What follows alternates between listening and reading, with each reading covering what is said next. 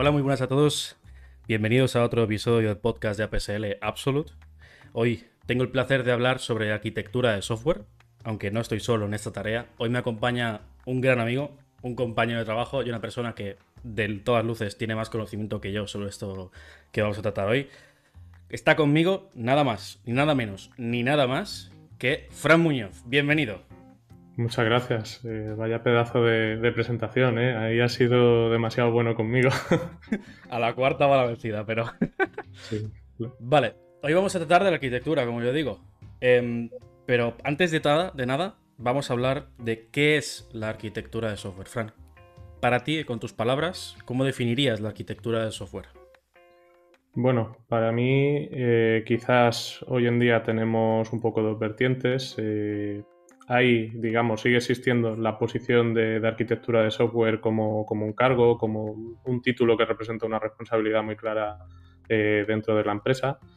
y luego hay otra vertiente, digamos, que, lo define más como un rol o como un arquetipo de, de, trabajo que deben desarrollar un poco las personas que tienen el liderazgo técnico dentro de la empresa. ¿no? independientemente de si es un cargo que tienes o si es un trabajo que, debemos ejercer todos desde una responsabilidad común, eh, pues realmente hay una serie de características que son comunes. Cuando hablamos de arquitectura hablamos de trabajar eh, desde una visión global, eh, significa en cierta forma mantener la calidad del software, de los procesos, de los procesos técnicos que aplicamos para toda la empresa o, para un proyecto en concreto, si, hablamos en el caso de consultoras. Eh, para mí también significa estar muy cerca de lo que es la visión de negocio. Uno de los trabajos más importantes que tenemos los arquitectos es entender eh, qué se pretende conseguir con los programas y traducir eso en requisitos, eh, lo que se suelen llamar los requisitos no funcionales. básicamente, pues en base a esos requisitos que nos pasan, nosotros tenemos que decidir qué características del software son prioritarias o, qué, digamos, qué requisitos de rendimiento, qué requisitos de optimización eh, son los adecuados. Em, la tercera, que yo creo que a veces también se olvida, sobre todo en la visión más clásica, eh, es la de mentorizar y, un poco eh, ayudar a los compañeros de desarrollo o que están implementando estas arquitecturas en la vida real a, que se implementen bien, a que entiendan muy bien los porqués y a que las sepan trabajar, porque al final una de las cuestiones que tenemos nosotros en, desarrollo es que quizás la arquitectura, el diseño y la implementación pues están un, poco más eh, acopladas que, en otro, que en otros sectores, donde a lo mejor tú cuando vas a construir un, edificio, pues, pues, tú tienes tus planos eh, y, esos planos lo interpreta una persona perfectamente. Eh, la persona que va a construir el edificio no le pide tampoco justificación al arquitecto. En nuestro caso es diferente porque hay muchos procesos que se interrelacionan y al final creo que hoy en día los programadores también quieren, quieren opinar sobre esos procesos, quieren entenderlos bien, porque al final ellos tienen que tomar muchas decisiones en, el día a día. O sea que es un poco un punto intermedio entre lo que sería un poco la parte más negocio, más de gestión y también un poco más de pico y pala con los programadores. ¿no? Estáis entre esos, esos, dos mundos ayudando a ambas partes, o sea que tenéis eh, presión doble, por así decirlo. No solo tenéis que interpretar lo que quiere el cliente, sino que también tenéis que priorizar, entendido, eh, algunos eh, los puntos que quiere el cliente, transmitirlos de forma más técnica a la situación, transformación de la parte cliente a la, parte de desarrollo a esos programadores y en caso de necesitar una mano ayuda, pues ayudarles a, construir el, proyecto, ¿no? Un poco viene a ser todo esto. Sí, de hecho, la figura del arquitecto normalmente eh, suele trabajar también muy cercana a, los CTOs, a los VP of Engineering, eh, y en general, pues eh, es un poco ese, ese trabajo. Es decir, cuando digo, por ejemplo, la traducción a requisitos no funcionales, eh, cuando, un, cuando, una persona te transmite quiero este botón en esta aplicación, por ejemplo, ese requisito pues, puede ser un poco más explícito. Eh, cuando hablamos de no funcionales, hablamos de que nosotros, a, raíz de lo que nos dice el cliente y de ciertas métricas, tenemos que ser capaces de escalar el sistema, tenemos que ser capaces de decidir un estilo arquitectónico, eh, porque al final también otro de nuestros trabajos es que las decisiones que se toman sean conscientes y en base a información, casos de uso, ventajas y, desventajas, y no en base, digamos, al, ego o de lo que queremos probar esa, semana, porque a veces también tenemos la tendencia de que somos nuestros perfiles generalmente, los perfiles técnicos nos gusta probar, nos gusta experimentar mm. con, nuevas tecnologías, pero la misión del arquitecto es conseguir que también que en cada momento se asuma la complejidad que toca, es decir, no, asumir complejidad de forma temprana y todo eso. Mantener el foco en lo que realmente importa y lo que le va a dar valor, en este caso, al cliente y, y va a mantener el proyecto en, en un ritmo adecuado, entiendo. Hablando de. He escuchado algo de escalabilidad o de escalar. Em, ¿Qué tanta relación hay la parte de arquitectura con que una aplicación, si es necesario o si se requiere, escale? Bueno, eh, este debate es bastante, bastante interesante porque justamente, bueno, ahora por ejemplo tenemos el debate de, los microservicios, que, mucha gente los está asumiendo prácticamente sin, sin plantearse si realmente es su caso de uso o no. Eh, bueno, una de las tendencias que a mí me gusta más eh, es la tendencia de, las arquitecturas evolucionarias y también de, diseño de software evolucionario.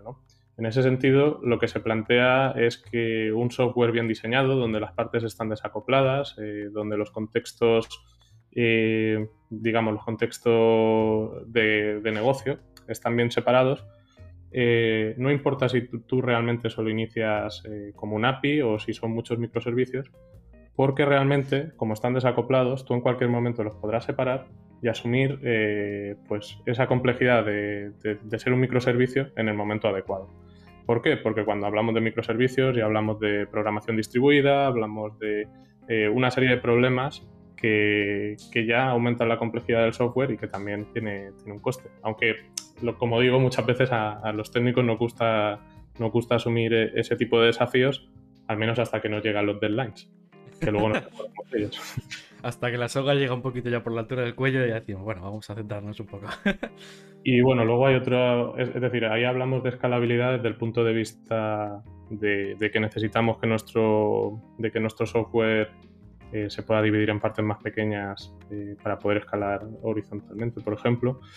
Y claro, realmente la pregunta original era, ¿la arquitectura está relacionada eh, con, la escalabilidad? Pues efectivamente la escalabilidad es uno de los criterios principales que tienes a la hora de elegir eh, un estilo arquitectónico u otro.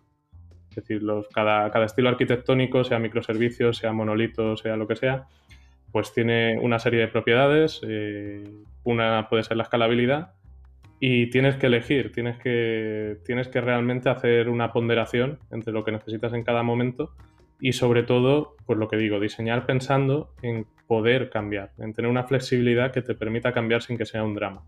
Y por eso decía también eh, que la arquitectura está tan relacionada con, el diseño y, con la, y con la programación, porque lo que hemos hablado de acoplar o desacoplar las partes entra mucho en el dominio del diseño y de la programación, pero también nos está cerrando, abriendo el camino a poder cambiar de arquitectura o, a poder cambiar de, es decir, o hacer nuestro software más mantenible. Ahora que hablabas de estilos arquitectónicos, se me vaya la cabeza. Ya sé que son monolitos y otros tipos de arquitecturas, pero ¿no tendréis por ahí algún nombre tipo arquitectura gótica o el estilo del renacentismo? Algo que podamos asociar con la vida real, ¿no? No existe todavía eso.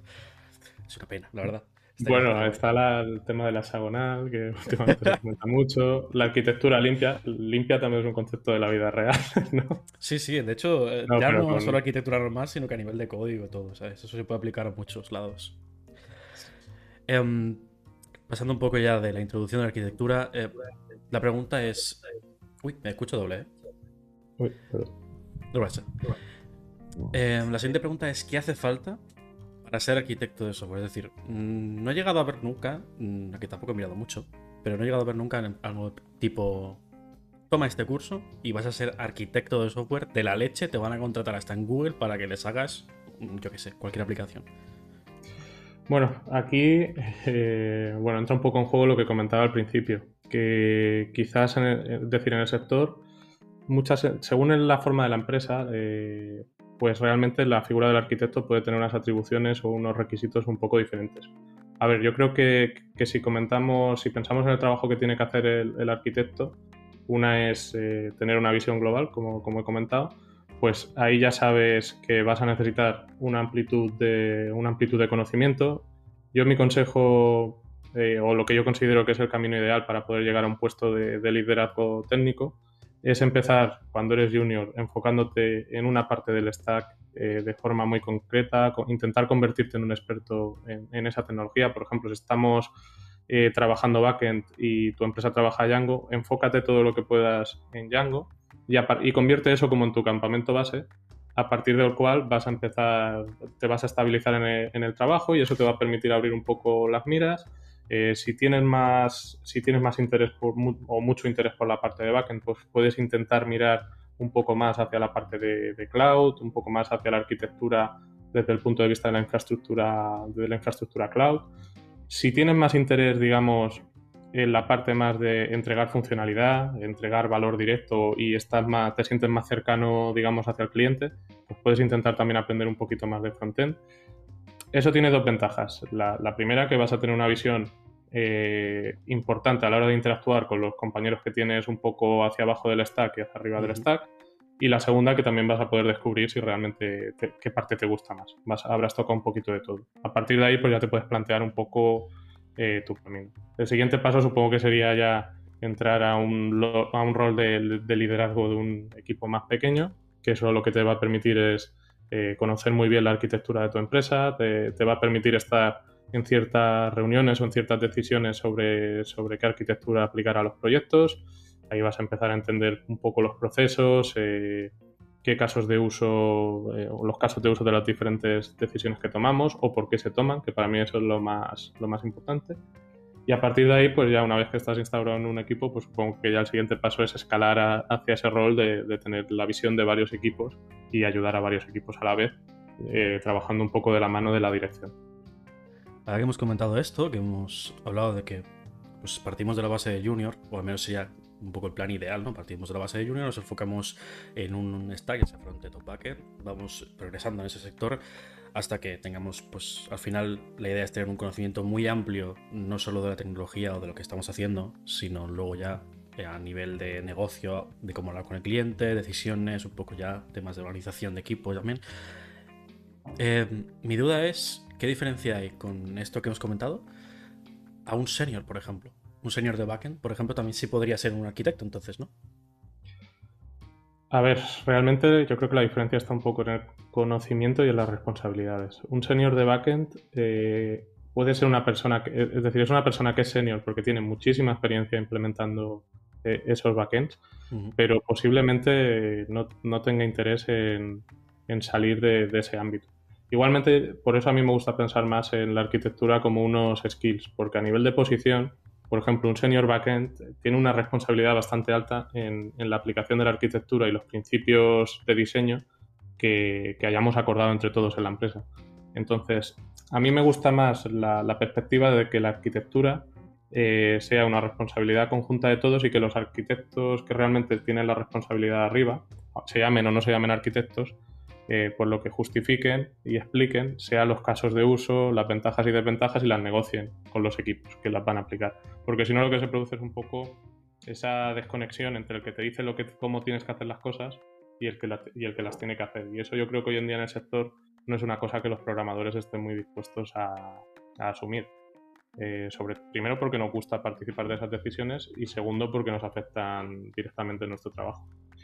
Y, realmente es esa línea que es, que es un poco difícil, de dónde cortas diseño, dónde pones arquitectura, está un poco difuminado. Complicado, la verdad. ¿Y por qué elegiste ser arquitecto entonces? ¿Te gusta el reto? ¿Te gusta el, liderar un grupo, el, hablar con el cliente también, tomar decisiones, eh, estructurar el camino que vamos a seguir o que van a seguir para hacer el desarrollo? ¿O fue por otro tipo de motivación?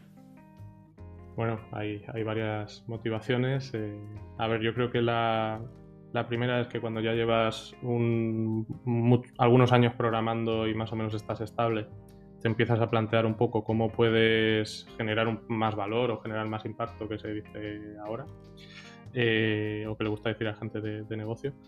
Eh, y claro, la primera conclusión que te, sale es, bueno, pues eh, una forma muy rápida de, generar más impacto con el conocimiento que tienes es distribuir ese conocimiento técnico o intentar transmitir tu conocimiento técnico la segunda, eh, que viene también relacionada con esta, es que yo considero que también me permite trabajar más tiempo con ingenieros en general más senior. Es decir, mi, ratio de interacción pues es más con, es decir, primero conozco las visiones de todos los equipos de todos los niveles, interactúo mucho con otros arquitectos, que eso, el trabajar también con otra gente que sabe mucho, a mí me hace aprender más. y, y, bueno, luego las dos, las dos otras partes que a mí me gustan mucho es que yo como ingeniero mm, siempre me ha gustado más enfocarme en el por qué o en los para qué eh, y que el cómo venga un poco supeditado. Es decir, yo me encanta trastear y saber cómo hacer las cosas por lo que consigo, no por el proceso en sí. Y eso a mí me hace muy fácil trabajar con gente de negocio. Eh, de hecho, me, gusta mucho trabajar con, sus mismos conceptos, me gusta mucho también interactuar con, la gente de producto y, eso también me hace más fácil el trabajo. Y la otra que también me gusta mucho es que a mí personalmente el tema de, la mentorización, de, ver cómo podemos trabajar un poco todos juntos y, bueno, intentar, por ejemplo, una empresa como APSL, que somos varios equipos que en teoría trabajamos con una, que trabajamos con una tecnología muy similar, ¿cómo podemos hacer que un grupo como nosotros, que, somos eh, programadores con nuestras ideas, podemos eh, colaborar todos a la vez y que eso genere, digamos, un empuje y eso yo creo que a través de la, de la arquitectura y demás, eh, digamos en la parte más técnica, porque luego hay otros puestos de gestión que también van en esa línea. Pero en la parte técnica creo que, que, esos roles de liderazgo técnico como el de arquitecto o el team lead, pues eh, son los más adecuados para hacerlo. Y en tu labor como arquitecto, hemos hablado de que pues hablas tanto de la parte de negocio como los programadores, la parte de lo que es eh, sistemas, los eSboys, comúnmente llamados, ¿también tratas con ellos o es, ya es un campo ajeno, ya es otra cosa, otro terreno? Bueno, tratamos con ellos y yo creo que cada vez más. Eh, yo creo que uno de los retos ahora que, tenemos que conseguir es eh, dónde ponemos el corte para, el tema del DevOps, para el tema de, la, de cómo gestionamos las infraestructuras, porque eh, cada vez tenemos más servicios eh, disponibles que nos permiten trabajar más rápido. Entonces ahora también la labor del arquitecto no es tanto definir solo los módulos que vas a implementar tú, sino decidir cuándo vas a usar un módulo externo, cuándo es mejor usar la solución de tal proveedor de cloud o cuándo es mejor intentar buscar una alternativa open source. Yo creo que ahí ese trabajo cada vez está más, más acoplado o tiene más intersecciones y de hecho también se traduce en que la mayoría de ofertas que, hay muchísimas ofertas de Solutions Architect, Cloud Architect, que están más enfocadas a dirigir esa transformación de, digamos, de, de una, de una infraestructura on-premise a un modelo más cloud, tanto en desarrollo como, como en infra. Curioso, porque además, eh, por lo que me estás comentando, un arquitecto es como una persona que, por necesidad, vamos a decir, tiene que saber un poco o medianamente, tirando bastante, de, casi todo lo que tenga que estar tocando. ¿no? Ya de por sí lo tiene que hacer una persona que, por ejemplo, trabaja en backend o en frontend, tiene que conocer eh, pues no solo el lenguaje de programación, la, tecnología y lo que está haciendo, sino que además un arquitecto tiene que conocer eso y otros muchos más palos, que es eh, un poco todos los palos que, resumen la, industria. ¿no? Tenemos la parte de negocio, tenemos la parte de, sistemas, con temas servidores, eh, tecnologías de, de, servidores, cloud, todo el rollo. También tenemos la parte de backend, tenemos la parte de front, es decir, es una persona que ha caminado por muchos caminos, así un poco resumiendo a lo bestia, ha caminado por muchos caminos y conoce y ha tocado muchos palos, ¿no? Pues como para poder decidir eh, qué camino es, es, más transitable, qué caminos no y en qué momento también, aunque tenga otras labores. Entonces, teniendo todo esto en mente, la siguiente pregunta que se me hace es, eh, ¿qué es lo que más te gusta de tu trabajo? Bueno, pues yo creo que precisamente eso, el hecho de que, sea un poco generalista. Es decir, a veces da la sensación de que puede dar la sensación de que estás estirando de, muchos sitios a la vez, como eh, el juego este de los platillos, que tienes que ir moviendo todo sí, para, que hace equilibrio, ¿no? para que no se caiga ninguno. Mm. Y, realmente eso, para mí es lo más divertido, que realmente no te, no te, estancas. Además, por ejemplo, una de las cosas que más me gusta es que puedo trabajar con muchos equipos de APSL diferentes, que tienen visiones eh, a veces diferentes, porque basta que dejes dos equipos separados un par de un, mes y, y, divergen, un poco. Y luego además eso también me permite ver eh, proyectos de diferentes sectores, también lo hace bastante divertido. Para cualquiera que sea un poco curioso, está guay, porque eso de que es, para ser arquitecto tienes que ser un generalista también significa que siempre tienes que estar eh, buscando cosas, siempre un, tiempo de tu agenda siempre tiene que estar bloqueado en, leer artículos nuevos, en ver qué, dice, qué dicen otras personas del sector, en, ha salido esta cosa open source, vamos a evaluarla. Eh, y yo creo que todo eso es bastante divertido. aunque, a veces, de El trabajo, aunque a veces el trabajo consiste muchas veces en decir esto no o esto ahora no y, decir que no a veces tampoco es lo más simpático. Es decir, que parte de tu, de tu tiempo te conviertes en Fran Esponja y te dedicas a, absorber el conocimiento de todo y luego ya discernir de, lo que lo que vale la pena en ese momento y lo que no. Eso, eso, eso, a mí, por ejemplo, eso no me termina de convencer mucho menos actualmente, porque sí que me gustan probar tecnologías y cuando la pruebo es como, hostia, qué chulo, y te pones a jugar con ella, ¿no? tener que decir, no, pues ya no puedo continuar contigo porque no es el momento. Eso ya me costaría un poco más, ¿ves? Entonces, la parte que más te gusta la tenemos clara. Ahora la parte contraria, ¿qué es lo que menos? Bueno, la parte de liderazgo yo creo que para los que venimos de ingeniería puede ser un pelín más difícil. A mí hay una cosa que personalmente siempre, siempre estoy con, como en alerta, que es, eh, bueno, tú tienes que trabajar con equipos, a veces también tienes que, intentar liderar un poco la implantación de, algunas cosas técnicas. Y es muy difícil fijar un ratio, que yo creo que esto pasa mucho en, todo lo que es la gestión y en todo lo que es el liderazgo. Es muy difícil fijar un ratio de cuánta intervención tienes que tener, porque si, si te metes demasiado, lo que estás transmitiendo es que al equipo es que quizás eh, no les estás dando confianza, no confías en ellos, no confías en sus capacidades, o ellos también lo pueden eh, percibir como dónde viene el señor este a decirme a mí cómo tengo que hacer las cosas, que es lo que te comentaba antes, de que quizás hace unos años la figura del arquitecto era más como un señor que estaba en un sillón, lanzaba RFCs y esperaba que todo el mundo hiciese lo que él decía. Y bueno, y, luego está la otra contrapartida, que si no interviene, que si interviene demasiado poco, eh, también el equipo puede pensar que es que pasa de ellos, o eh, las cosas pueden acabar eh, yendo mal, no porque la gente lo haga mal, sino porque a lo mejor no le has transmitido suficiente información sobre la visión técnica, a lo mejor no les has transmitido lo bastante bien, eh, pues cómo percibes tú las ventajas e inconvenientes de ese tema. Entonces, para mí es, la parte más difícil es esa, de, que te tienes que amoldar un poco a cada equipo, a, a su idiosincrasia, porque hay equipos que van a querer que, estés más, habrá equipos que van a querer que, que estés menos. Y, eso también implica que como a veces no puedes mantener todo el contexto de todos los proyectos al, 100% en la cabeza, mm. tienes que hacer un ejercicio de, que cada vez que te tienes que intervenir en ese proyecto, tienes que asumir o, coger muy rápido el conocimiento del proyecto para poder dar buenos consejos, porque si no, si no entiendes muy bien, claro, te pueden hacer una pregunta, pero sin todo el contexto puedes decir sí y, y que no sea la mejor opción. Entonces yo creo que ese es lo más difícil. Sí, de hecho, esta, esta dificultad que comentas no solo, o yo creo que no solo existe en la arquitectura de software, sino que la tenemos en muchos sectores, incluso afuera de, lo que es el desarrollo y la industria. Porque al final es la comunicación con personas, el transmitir bien los conceptos, en entender lo que te están pidiendo y saber responderles adecuadamente en el momento o en el menor tiempo posible para no parar todo el desarrollo.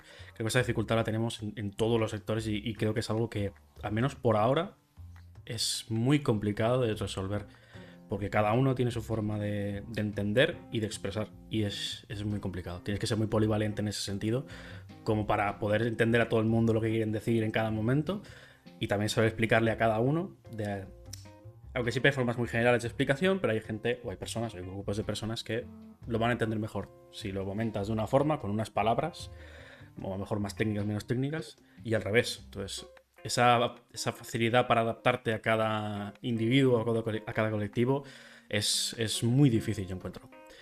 De hecho, sobre esto hay una palabra, en, bueno, en, inglés hay una palabra que es leverage, que es nivelar eh, en castellano, que básicamente yo creo que es otra de las responsabilidades más importantes del liderazgo, que muchas veces eh, cuando estamos gestionando eh, el que gestiona pues mantiene como una especie de framework interno donde generalmente modelamos la empresa, modelamos los procesos en nuestra cabeza. Y el hecho de que eh, nosotros no transmitamos eso, por ejemplo, si yo estoy decidiendo que una arquitectura se va a usar en un proyecto por, en, un flujo donde yo digo, vale, pues eh, el caso de uso se define así, los requisitos se definen así, las ventajas se definen así. Si yo eso no lo hago transparente, lo que está pasando es que el resto de personas, primero, no pueden aprender de eso. Segundo, no tenemos un marco en el que podamos hablar o comunicarnos, eh, porque a lo mejor una, cuestión es, eh, vale, pues esto que has dicho tú que era así, después de, conseguir más información, eh, vemos que no. Entonces, el hecho de que, por ejemplo, todo eso no sea transparente y aplicado a todos los niveles de la empresa, pues es lo que hace que, no, que sea difícil esa comunicación. Entonces, una de las cuestiones que, tiene que asegurar pues, el liderazgo tanto técnico como de la empresa es conseguir que todos nos movamos en esos términos. Si hablamos de formación, pues todos tenemos que entender eh, cómo son los planes de, formación. Eh, por ejemplo, lo que hablábamos el otro día de, organizar las formaciones en paz, en sesiones. Pues ese lenguaje común es importante, porque si todo el mundo no tenemos eso, eso significa que cada uno va a aportar las formaciones en un formato diferente y no se van a integrar. Es decir, van a ser esfuerzos dispersos que no se pueden integrar. Y eso a nivel de colaboración yo creo que es una de las responsabilidades más importantes hoy en día, sobre todo cuando las empresas de desarrollo quieren trabajar eh, de una forma más descentralizada, menos jerárquica, porque al final nosotros lo que tenemos son programadores que generalmente son personas que son muy buenas en su trabajo, que son muy curiosos, que les encanta lo que hacen. Y en estos trabajos vocacionales, eh, las estructuras más jerárquicas, eh, pues son más difíciles. Es verdad que hay gente que quizás prefiere un entorno un poco más rígido, pero justamente lo que hay que intentar es dar eh, el entorno bien definido y al mismo tiempo que sea ampliable para esas personas que tienen más, más inquietudes. Sí, al final es como definir una especie de, marco de trabajo, un framework, donde tengamos pues, todos la misma jerga, las mismas definiciones y que todo lo entiendan, todo lo entiendan bien y puedan utilizarlo para que la comunicación sea más nivelada, ¿no? hablando del término este de Leverage, más nivelada entre todos y que podamos entendernos. dejando un tema, este tema aparte, la pregunta que te quiero hacer ahora es, dentro de la arquitectura de software, dentro de tu trabajo del día a día, ¿Cómo orientas tus proyectos? Eh, ¿Cuál es el proceso que sigues cuando te dicen, mira, Fran, eh, tenemos este proyecto, hay que empezarlo? Uno empezado, vamos a empezar por ese caso, Tenemos un proyecto para empezar, este es el cliente, eh, los datos básicos que te den, ¿cómo lo planteas tú eso?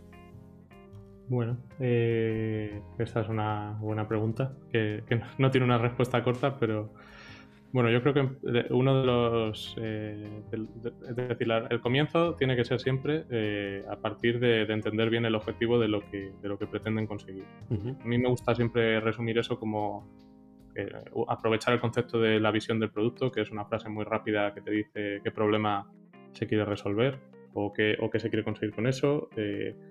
Luego también que nos definan muy bien los tres o, cuatro, tres o cuatro objetivos un poco más desarrollados. Antes de entrar en los requisitos, porque yo creo que uno de los temas que también tenemos es que más allá de que nos pinten un mockup o que nos pinten un wireframe, eh, para poder trabajar bien necesitamos ese contexto, porque eh, pues nosotros, como bueno, lo que se suele decir, el cliente no siempre lleva la razón, pero siempre hay que satisfacer al cliente.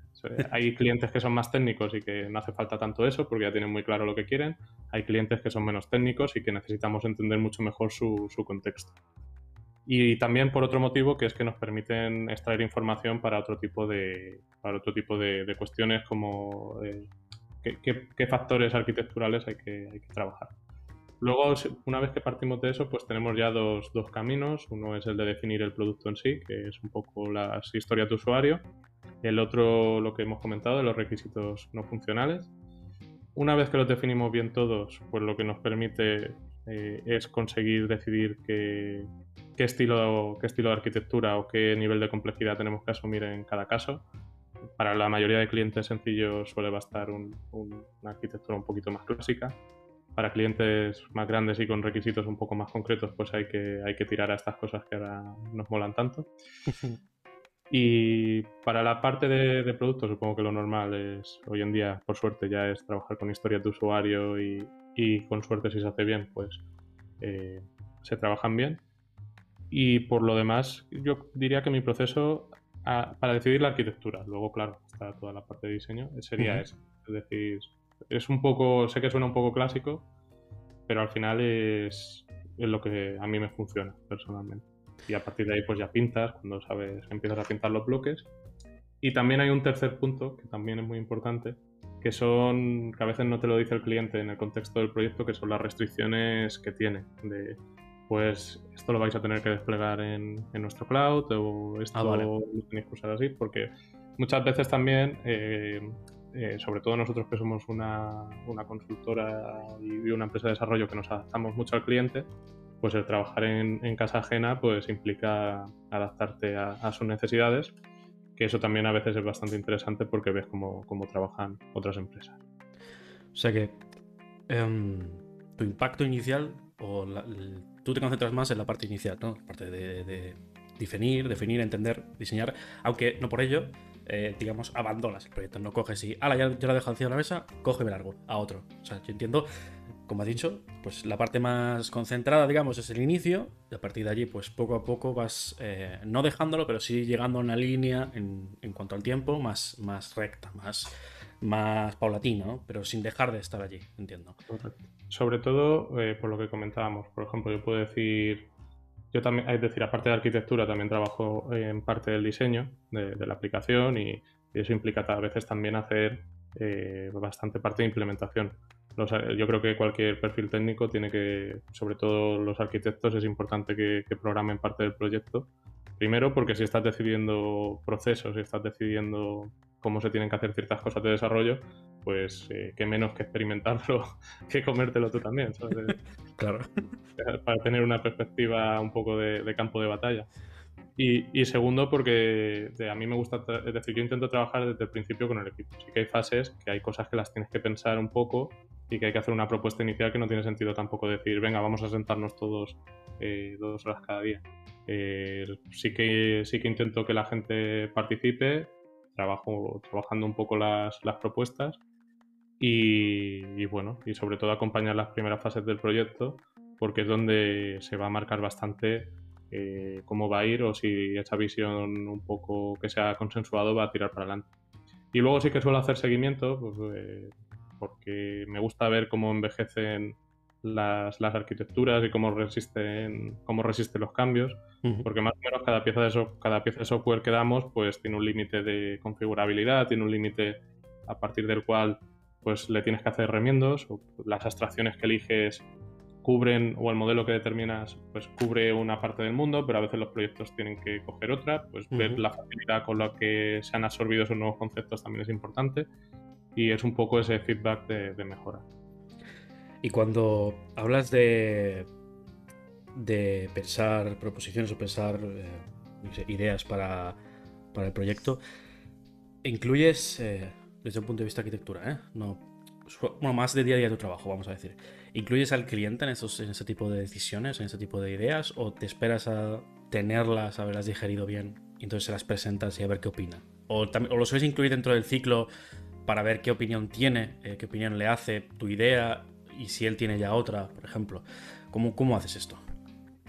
Bueno, aquí también eh, depende mucho del tipo de cliente. Cuando trabajamos más eh, con startup, que solemos colaborar con, con, un CTO de su parte o, o con algún técnico de su parte, pues sí que, lo, sí que intento consensuar con el CTO, porque al final cuando, aunque las abstracciones o el modelo que hagamos va a ser algo que se va a implementar en código y va a ser técnico, sí que es verdad que, que es una cosa que puede entender que puede entender perfectamente el CTO y que te va a dar su visión de negocio y te va a decir, ostras, pues creo que este caso lo soporta o no lo soporta.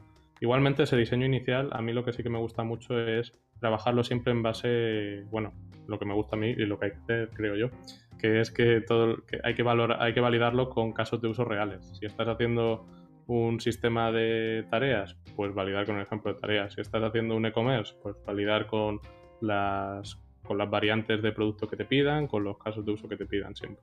Es la clave del modelado. Y una vez que lo haces con esos casos de uso de, negocio, hay una cosa muy buena de, trabajarlo con, también con la parte de negocio suya, que es que acaba generando un lenguaje común. Porque uno de los problemas eh, más que más, una de las cosas que más complicaciones nos generan es que el cliente llame al mismo concepto de otra forma y tengamos que estar siempre traduciendo, porque nosotros al desarrollar le hemos puesto un nombre que sea más técnico mm. y hay que hacer como estar siempre con esa traducción interna que, que la lía mucho. Entonces yo sí que creo que, esa parte al menos, más la parte de, del modelado, de las abstracciones básicas del negocio, sí que hay que validarla siempre con todo el equipo y, sí puede ser con una parte técnica de, del cliente. Por eso, porque al final lo que estamos generando es un entendimiento común, un vocabulario, un lenguaje y el cliente siempre te puede proporcionar más casos de uso que, que te permitan testear lo que has diseñado. Y ahora, yéndonos a la contrapartida, recuerda que hemos empezado con esto, con el caso ideal de que, bueno, ideal para mí al menos, de que empezamos de cero, que yo encuentro que por lo general suele ser el mejor caso, porque no no tienes nada, están solo los cimientos, o incluso los haces tú a tu gusto. vamos a la contrapartida. Vamos a plantear la siguiente situación. Te llaman, oye Fran, tenemos este proyecto que ya está empezado, no con un par de meses, sino que ya con un tiempo, ponle X, pero bastante. O sea que ya se ha tocado, se ha implementado una arquitectura previa, ha habido desarrollo, cambios, etc. Te dicen, toma, el arquitecto anterior pues se ha ido a otro proyecto, o se ha ido, o lo que sea, ha desaparecido. Y te dicen, te tienes que cargar tú a partir de este punto. Voy a abrir paréntesis para un par de preguntas. La primera de todas. Yo entiendo que depende un poco, pero vamos a mojarnos. ¿Cambiarías cosas que ha hecho el anterior arquitecto? ¿O intentarías em, ver la intención que había detrás de todo para mantener lo que había y adaptar lo mínimo? ¿Cómo lo harías esto? Bueno, eh, este es el caso que seguramente no, no, gustará menos a todos, pero bueno. Bueno, pues entras en Loyo Travel, buscas un billete a las Maldivas y no vuelves. Eh, no, a ver, la, primera de, la primera de todas es entender bien, bien el sistema. Es decir, cuando intentar ver las partes, a ver si es un monolito, pues seguramente dirás, vale, está todo aquí, voy a intentar entender todo el diseño de lo que tiene debajo, cómo está la lógica. Aquí depende mucho de cómo de bien esté documentado el tema, porque por ejemplo, si no tienes claros los requisitos o los requisitos no están eh, bueno, muy bien registrados, o no tienes por lo menos un histórico de historia de usuario, eh, si no tienes un histórico de decisiones de, arquitectura, si además no puedes hablar con el equipo, pues estás en, el peor caso. Eh, porque básicamente lo que vas a tener que hacer es ir recorriendo todo el proyecto, ir descubriendo los bloques y, realmente, claro, aquí lo que tú has dicho es la, primera parte. Lo primero que tienes que entender es si de verdad esa arquitectura es la adecuada para, para el proyecto que estamos trabajando. Hay veces que lo ves al momento, que dices, eh, pues si estoy aquí con este formulario para pedir cita en una peluquería y han montado 20 instancias escalables para no sé qué, vale, ahí está claro. es una peluquería muy popular, a ver. hay veces que también ves el código y está todo súper acoplado y sabes que todo lo que toques eh, es decir, el problema de encontrarte ese tipo de situaciones con el código acoplado es que tiras eh, tiras de un lado y es como un castillo de naipes, se cae, se cae entero. Cada cosa que tocas tiene... Sí, es una eh, muy rígida, ¿no? Claro, entonces, que si tiene test unitarios o no tiene test unitarios. Realmente yo creo que ahí entra un poco el camino de el camino de, un refactor como Dios manda, que es primero tener claro por qué se hace ese refactor, qué valor estamos intentando conseguir. Eh, ahí hay métricas que también ayudan a saberlo. Por ejemplo, si intentamos añadir nuevas funcionalidades y, los equipos tardan mucho, si cada vez que subimos una nueva funcionalidad tenemos muchos errores, pues ahí ya te implica la necesidad. Si el sistema se te cae porque no aguanta la escala de lo que quieres, eh, si hay demasiados cuellos de botella, entonces ahí eh, la prioridad tendría que ser intentar solventar esos puntos calientes e intentar hacer ese plan, ese plan de mejora. Em, a ver, puede que sea el caso que digas, pues esta arquitectura sería infinitamente mejor y posiblemente lo sea si tú reanalizas los requisitos y entonces lo que tienes que hacer es un plan de, un plan de transición, que es un poco mapear los componentes que tienes en ese momento eh, y ver qué tienes que hacer para conseguir llegar a, esa otra arquitectura. Pero en general, ya te digo, el, ciclo del refactor siempre suele ser cúbrete bien de, test, de test automáticos eh, y ten un, tienes que tener una buena comprensión del proyecto y hacer esos tests suele ayudar bastante porque evidentemente si no sabes lo que tiene que hacer el sistema no puedes escribir los tests. Em, el problema que te vas a encontrar es que seguramente, aunque el proceso ideal te diga, vale, haz test unitarios, reemplaza unidad de código a unidad de código poco a poco, o ves, pues, o las cosas que tengan que estar acopladas, acóplalas, eh, reimplementa los test unitarios y ves poco a poco, al final la realidad es que te vas a encontrar eh, bombas, te vas a encontrar cosas por el camino y es un, es un camino que lleva, que lleva trabajo, la reescritura. Pero sí, yo lo primero que, antes de decidir si, si, va a cambiar o no, lo más importante es tener claro por qué, por qué y para qué. Es decir, qué, quieres mejorar, de verdad. Y además encuentro que cuando cogemos un proyecto nuevo, nos tenemos que enfrentar no solo a entender eh, lo que pasa y por qué pasa, sino también tenemos que... Uy, me escucho doble otra vez. el micrófono nuevo. Eh, no, sino también tenemos que enfrentarnos a, un problema que, es el de no vernos llevados por nuestros propios amores. Me explico. hay gente que le encanta, pues, por ejemplo, un lenguaje de programación. Pues porque lo entiende súper bien, lo, he tocado mucho y dice, este, este lenguaje es la leche. Lo mismo se puede aplicar a las tecnologías, a las metodologías. Y creo que cuando entramos en un proyecto nuevo tenemos que autorreprimirnos o autodisciplina, como, como queráis llamarlo, para que es ese poder de amor que sentimos por esa tecnología, lenguaje, metodología, lo que quieras, no interceda en tu trabajo realmente. Porque si tienes un proyecto que está hecho, vamos a poner un ejemplo, con el framework de React, claro, una persona que sea muy de Vue va a decir, es que esto, esto en Vue sería súper fácil. Es total, esto, esto así no está bien. Y lo mismo de front como de back, como cualquier otro lado, ¿no? Al final siempre tenemos nuestros hijos favoritos dentro de esta industria y queremos que, vayan por delante del resto. Pero a su vez encuentro que esto se puede solucionar conociendo más otros frameworks, ¿no? Un poco lo acabamos del arquitecto, que tiene que conocer un poco de todo. Porque si entiendes muy bien React y entiendes muy bien Vue, digamos, intentamos llegar al mismo nivel, porque no siempre, siempre tenemos un poco más nivel en un lado que en otro, pues como que el hijo favorito ya no es tan favorito, ¿no? Como que al final nos sentimos más cómodos. Entonces, el arquitecto entiendo que no está exento de este tipo de situaciones. Tú tienes, eh, o creo, que puedes tener alguna tecnología que te tire más o alguna forma que te tire más y supongo que te has tenido que ver en alguna situación en la que has visto cómo estaba montado previamente, porque te han dado, como digo, el proyecto ya empezado, has dicho, uff, esto, esto de esta otra forma, o esto con monolitos, esto con no sé qué, habría estado súper bien y sería muchísimo más fácil.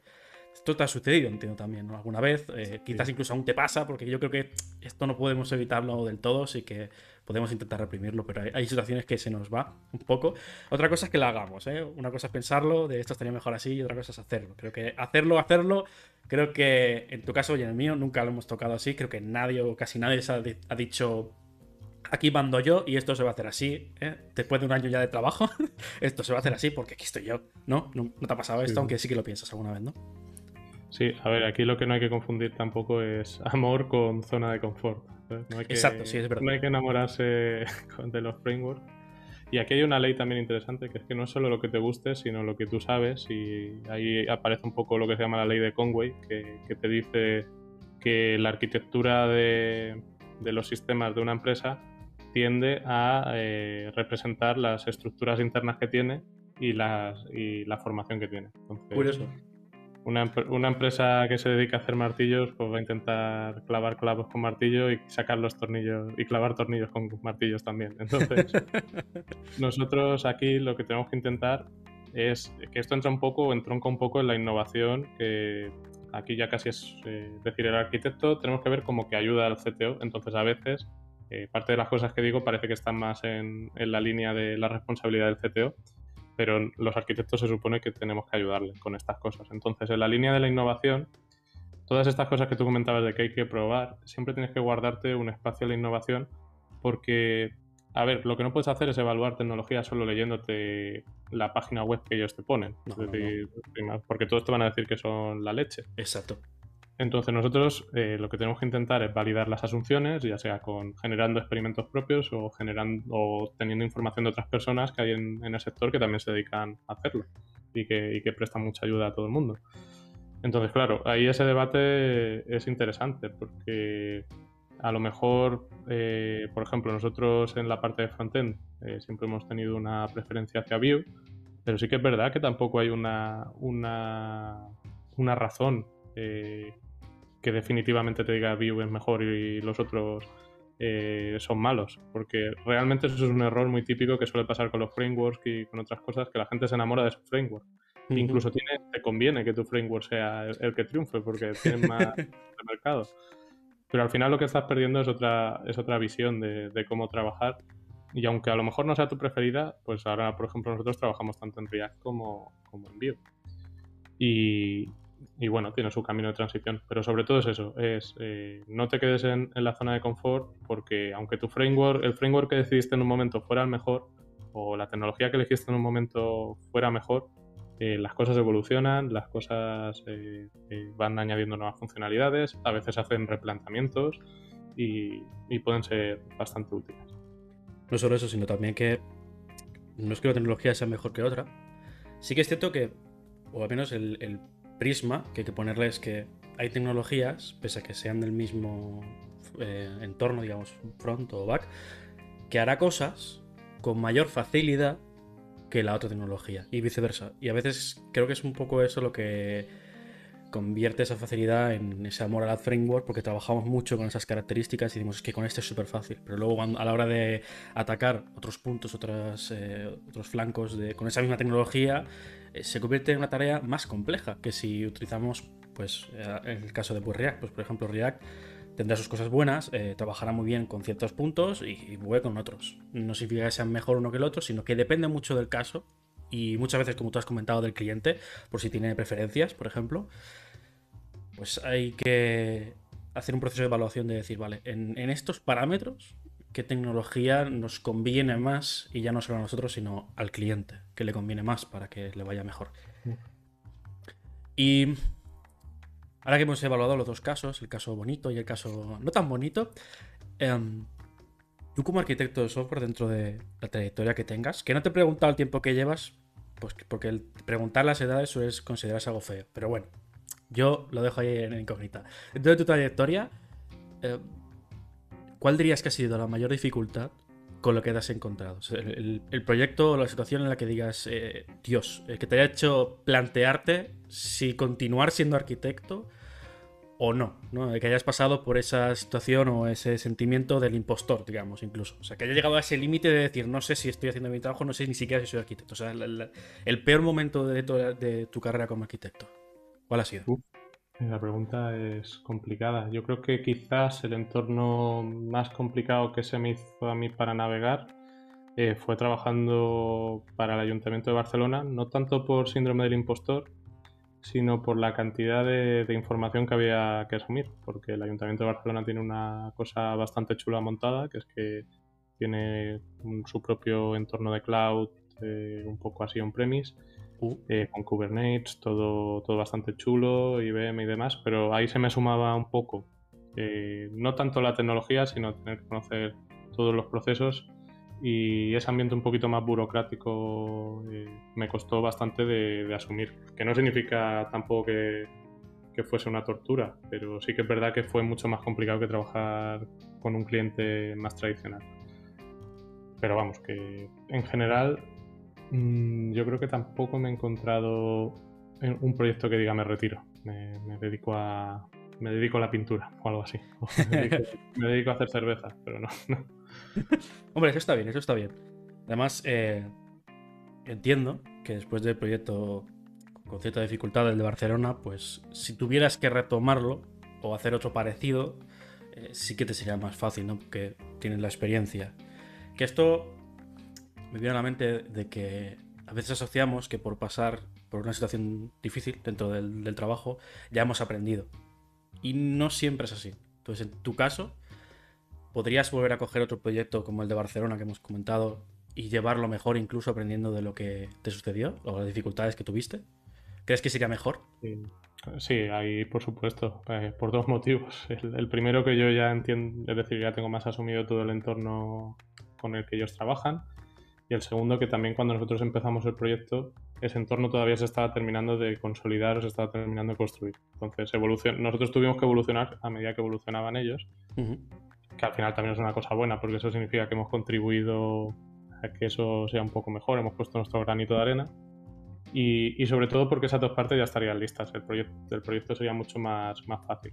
Y aparte ya cuando llevas un tiempo eh, ya, ya entiendes bien esos procesos, conoces a la gente, que parece que no, pero en estas organizaciones tan grandes eh, saber a quién tocar a la puerta es muy importante. es decir, muchas veces cuando en estas estructuras tan grandes hay que aprender a, navegar en, ellas, porque es un poco diferente.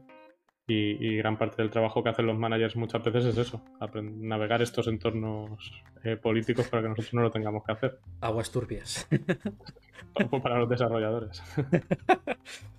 vale, vale. Pues todo esto, digamos, es la parte de arquitectura pero me gustaría enfocarme ya un poco más a una parte más genérica, no tanto arquitecturas, vivencias y, un poco lo que es el arquitecto de software, sino ya un poco más entrando al, área de conocimiento. Hay una pregunta que se hace muy recurrentemente, pero no por ello deja de ser interesante, y es, si tuvieras que empezar de cero otra vez, dentro de, la, dentro de la programación, no como arquitecto. Que ya hemos hablado de que es una trayectoria más que algo final. ¿no? No, no, sé es arquitecto porque has hecho un estudio tal, sino que es una cuestión de, tiempo, de ir poco a poco aprendiendo y al final, pues, de la noche a la mañana no, pero con mucho tiempo y sin darte cuenta, un día eres arquitecto si lo quieres, ¿vale? Sabiendo esto, si tuvieras que empezar de cero en la programación, ¿cuál sería tu libro? Uno, ¿eh? Uno. De preferencia, ¿con cuál empezarías y por qué? Uf, eh, esta es complicada. A ver, la ventaja que hay ahora respecto a cuando empecé yo es que yo, por ejemplo, empecé con, 12 años, eso sería por el 2002. Y claro, yo, quería programar videojuegos porque me gustaba mucho. Y lo que encontré por internet fue básicamente programarlos en Flash, porque era lo que tiraba con el miniclip y todas estas cosas. Así que mi inicio en la programación fue un poco lamentable con ActionScript en, en Flash. y luego hice páginas web. Pero claro, en esa época no había nada. Prácticamente la gente que compartía cosas era, era muy poca o estaba en inglés. Y, y, luego los libros eran bastante caros. Hoy en día, libros introductorios tenemos eh, muchísimos. Eh, yo creo que cualquiera de introducción para Python puede ser bueno. Es decir, para la introducción hay mucho escrito. El problema es cómo, cómo mejorar una vez que hayas hecho tus primeras, tus primeras líneas y demás. Eh, también, para empezar, creo que, la parte de YouTube, eh, hay, muchos, hay muchos youtubers hoy en día que lo están haciendo muy bien, que están explicando muy bien eh, cómo hacerlo. Además, como YouTube es un formato más pausado, cuando estás empezando me parece bastante, bastante acertado. Y una vez que ya tienes esa base un poquito mejor, a mí hubo un par de libros que me hicieron mejorar muchísimo como programadores, como programador, que fue el Clean Code de, de Robert, del Uncle Bob, que es, uno de los grandes. Eh, y hace, recientemente leí otro que, aunque en el momento en que me lo leí quizás no me fue de tanta ayuda, que, fue a Philosophy of, of Software Design o algo así. Eh, que este fue muy bueno porque también se enfoca en otra parte diferente. El problema de muchos libros de programación es que se enfocan mucho en, temas eh, de estructura o, de estilo. Eh, tanto el de Robert como este se centran mucho más en las abstracciones, en cómo organizas tu código para que, para que represente un poco la realidad, que sea manejable, y eso al final es lo más, lo más importante. Y luego ya desde el punto de vista de mejorar un poco más, ir tirando más hacia la línea de arquitecto, para mí hay uno buenísimo que sacaron hace poco, que es Fundamental Software Architecture. Es decir, no te va a hacer arquitecto, pero tiene una cosa buena. A mí me gustan mucho los, los libros de Fundamentals eh, porque suelen recoger mucha información de, de, muchas partes y te la condensan y te dan un modelo mental sobre lo que pensarlo. Y este libro justamente eh, tiene una parte muy buena donde te explica los principales estilos arquitectónicos que se están implementando hoy en día y encima te los clasifica según sus ventajas e inconvenientes, los casos de uso, incluso te mete en ejemplos con lo que se llaman las catas de arquitectura, que es un poco el proceso este que te he dicho yo al inicio, pues las catas de arquitectura es como las catas de código, pero arquitectura, que te dice, mm. dado este programa, esta conversación, saca los requisitos. Un poco, son bastante interesantes. Y luego ya para, ya para asumir otra parte que es la crema de la crema, el top. Que es la programación distribuida y todo el tema de la consistencia de datos y el almacenamiento de datos. Eh, hay uno que es buenísimo, que te, lo, te junta estas tres cosas, que es Designing Data Intensive Applications, que, que, este es brutal. Este, este lo bueno que tiene es que te junta las tres cosas. Los problemas de, la programación distribuida, que además van muy relacionados con la consistencia, y también con la, con la velocidad de, almacenado y cómo almacenar los datos y cómo recuperarlos. Interesante. Yo por mi parte, para no dejarte solo en esta pregunta, eh, no tengo tampoco un libro de inicio y sí que es cierto y estoy contigo en el tema de que YouTube es una plataforma ya no solo para programación, pero también programación que va muy bien porque esto de puedes pausarlo y ya no solo eso, sino que puedes ver ejemplos de código y hay vídeos que yo he encontrado que incluso hacen eh, diagramas y dibujos que a mí personalmente me ayudan mucho más. Entonces sí que estoy de acuerdo contigo en la parte de, inicio de programación. En cuanto a lecturas eh, de libros como tal, mm, compartimos el de Clean Code, aparte que también me leí de arquitectura limpia. Y no me he terminado de leer, pero lo tengo pendiente para terminármelo. Pero sí que es un, es un libro que encontré por internet que trata sobre enfocar, enfocarte en el problema real. De hecho, creo que se llamaba Are You Resolving the Right Problem o algo así. Que esto es curioso, pero me hizo pensar mucho en que hay situaciones, y a veces que me doy cuenta, de que intentamos solucionar un problema que aparentemente es el, el problema raíz, cuando realmente no lo es. Intentamos poner una solución a un problema originado por el problema raíz, o originado por otro problema, otro problema, otro problema, y al final llegas al de raíz. Y lo que plantea este libro, lo que explica este libro es que al final no estás solucionando el problema como tal, porque va a seguir estando. Tú solo has parcheado un fallo que te ha dado el problema original. Y creo que este libro también no es indispensable, pero te va a aportar un punto de vista muy útil a la hora ya de programar y creo que también se podría aplicar a la arquitectura de software o incluso otros, otros puntos. Y por último, también como agregado, más que por eh, aprender a programar, hace no mucho me terminé de leer el libro de la guerra, que suena bastante mal, pero es un libro que recoge em, como pequeñas historias o relatos que te intentan enseñar a cómo guerrear, vamos a decir, pero que no solo se puede aplicar a la guerra, sino que también lo puedes aplicar al mundo de los negocios, al mundo de la comunicación, un poco en general con las personas.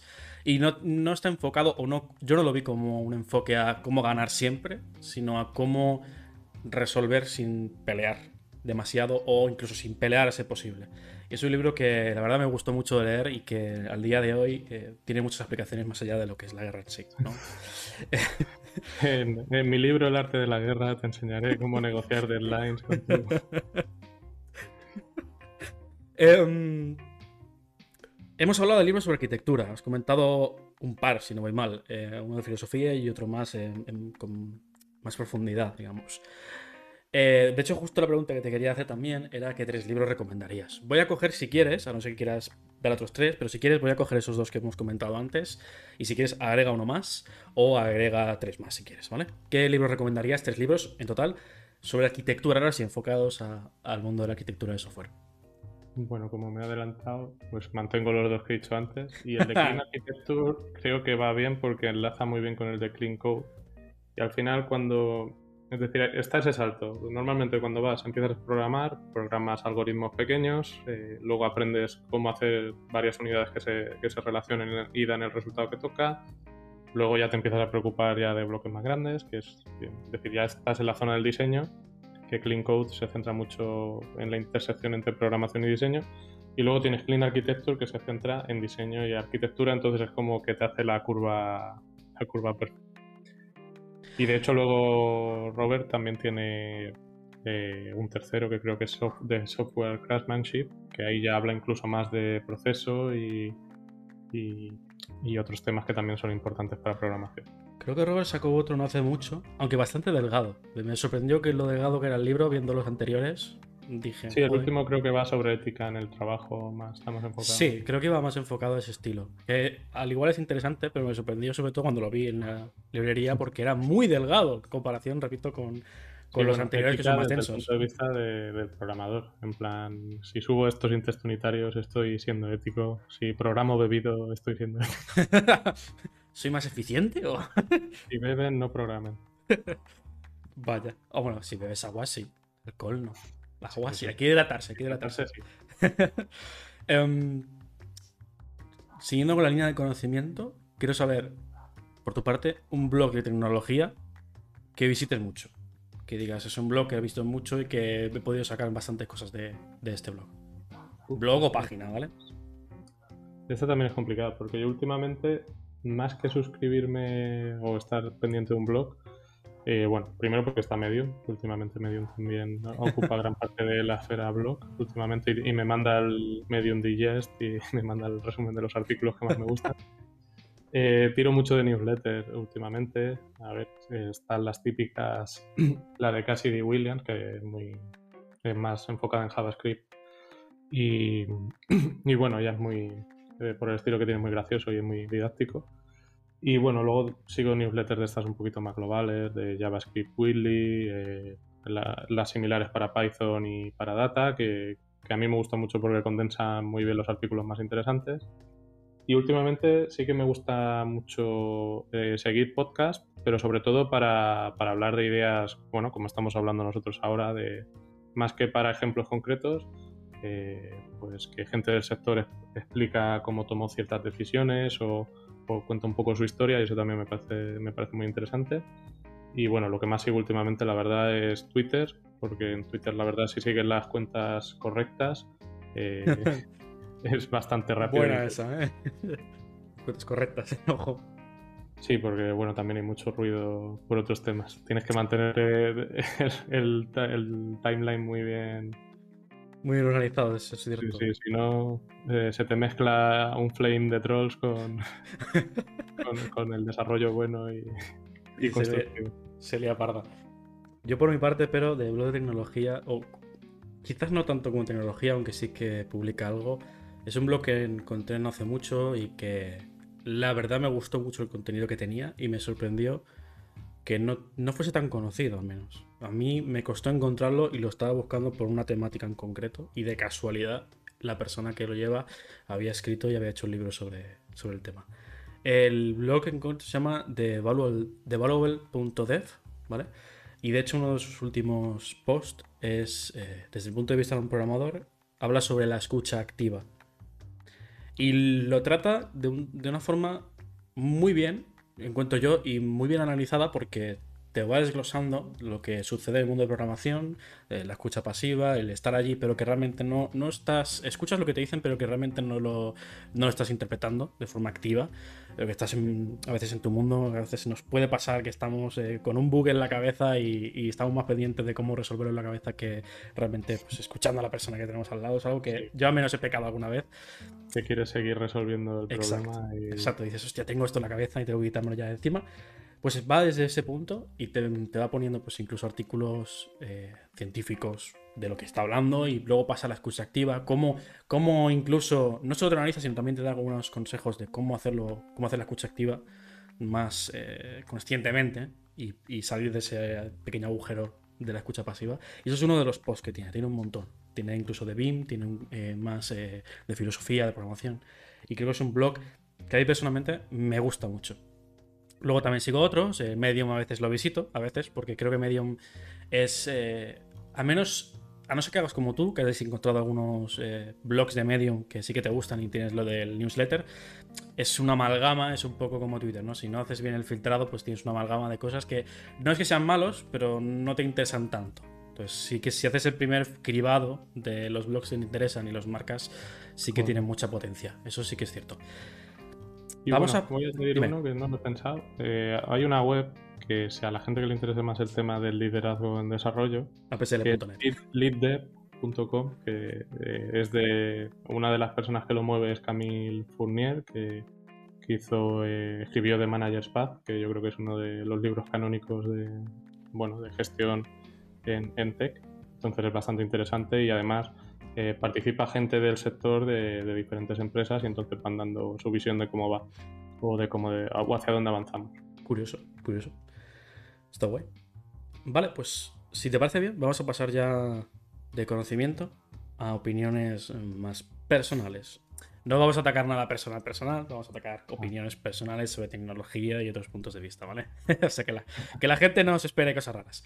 Em, hace un tiempo, te voy a poner en contexto, hace un tiempo, em, charlando con, amigos y colegas, estuvimos hablando sobre el API REST típico, normal y que llevamos utilizando desde hace ya muchas décadas, con una nueva tendencia que no es tan nueva realmente, que tenía años largos también, pero que por, pues, lo que sea en estos últimos años ha resonado más, eh, que es GraphQL.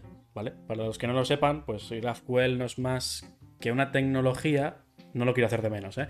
es una tecnología que viene a reemplazar o a darte unas facilidades que el API REST común no tiene, ¿vale? Es lo que hablábamos antes, no es que sea una mejor que la otra, sino que te da unas facilidades que a lo mejor hoy resuelve unos problemas que la anterior tecnología, como sería, que no es tecnología, la API REST normal típica, sí que tiene unas dificultades que podría ser, por ejemplo, para que nos, nos hagamos la idea, con una API REST normal y corriente sucede mucho en el mundo del desarrollo que tanto back y front eh, tienen unas fricciones bastante frecuentes front necesita una serie de información, eh, back tiene que, tiene que hacer el endpoint porque front necesita esa información, entonces esa fricción hace que los dos se aten mutuamente y acabe la situación de que front está parado porque back tiene que desarrollar, back no puede desarrollar otros puntos eh, más ajenos al front porque tiene que arreglar. Entonces, GraphQL no lo elimina, pero sí que reduce en gran medida, al menos por lo que yo he podido ver y, comprobar, eh,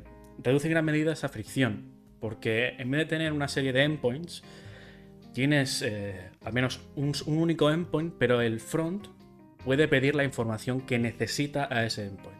Para que nos hagamos una idea más visual, el API REST común es una máquina expendedora donde tú tienes una serie de botones, tú pulsas el botón y sabes lo que te va a venir, ¿vale? Llevado a la API REST normal y corriente, ese botón no te devuelve una cosa, te devuelve n, pero siempre te va a devolver n. Entonces, back tiene que añadir otro botón a la máquina expendedora para que front, en ese caso, cuando lo necesite, recoja esa información. En cambio, con GraphQL es un poco más estilo restaurante. Tú vas allí y le dices, pues quiero esto, esto, esto y lo otro, porque en la carta te lo pone. Tenemos tantas cosas. Pues yo pido lo que necesito a un único camarero. Entonces, creo que GraphQL va por esa premisa y eso es lo que logra reducir la fricción entre uno y otro. Entonces, después de esa introducción, de lo que es una cosa y la otra, las diferencias así que yo, que yo he llegado a ver.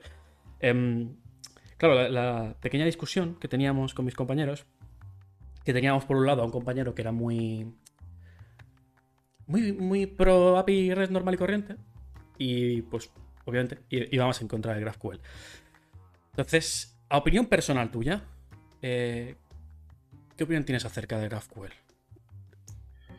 Bueno, aquí tengo la sensación de que te puedo hacer ganar o perder una apuesta. Pero... Ojo, eh, ojo. Cuidado que si no, corto el podcast. A ver, la primera. Eh, las API REST, eh, lo bueno que tienes es que son sencillas, son fáciles de implementar y quizás representan muy bien los conceptos y las acciones que se pueden hacer. ¿no? Problema, que muchas veces, eh, por cómo van, pues a veces te obligan a hacer muchos, muchas peticiones de cambios aposta para, para ajustar el API, ¿vale? En teoría, bajo esa, eh, esa, premisa es la que muevo un poco también a GraphQL porque le das al front mucha libertad. En mi experiencia, trabajar GraphQL con front ha sido más agradable que trabajarlo desde el back, es decir, tener que implementarlo. Eh, porque claro, en el front realmente escribes tu query, eh, pones tus campos y te quedas más ancho que, que la leche te, llega lo que necesitas. No sé si termina de resolver de verdad el problema de, tener una API y que el front la consuma y que haya un poco de ciclo de ida y vuelta, porque al final esa conversación, tanto si estás en GraphQL como si estás en REST, muchas veces pasa. En el ámbito que no te suele pasar es en, un, que tú estés integrando en el front una llamada o algo que ya existía previamente, es decir, que estés reutilizando ¿Y por qué digo esto? Porque al final el back muchas veces lo que va a hacer va a ser no exponer toda la información, porque va a tener que implementar una lógica de negocio, va a tener que implementar unos resolvers para buscar ciertos datos anidados al nodo que estás cogiendo. Y no siempre lo vas a tener porque eso lleva un trabajo adicional. Eh, entonces, realmente eh, mi opinión es que, es que realmente es muy útil desde el punto de vista del front, te da mucha flexibilidad y sí que creo que desde el back es muy fácil liar la parda y, no tener una visión muy clara de, cómo, de, temas de rendimiento. Es decir, de rendimiento. Como las, como las queries pueden ser tan, tan largas, aunque tú limites la profundidad, eh, el marco mental para garantizar, digamos, el rendimiento un poco de la aplicación es un pelín más, más, más difuso que si tienes una API REST que tú dices, vale, este es mi endpoint, va a devolver esto. Incluso tú a un endpoint REST puedes decirle permitir limitar, permitir que se limiten los campos que devuelve, pero aún así ya tienes tu peor caso muy bien definido. Tu peor caso es que te pidan toda la información de ese endpoint y que haya mucha información, por ejemplo.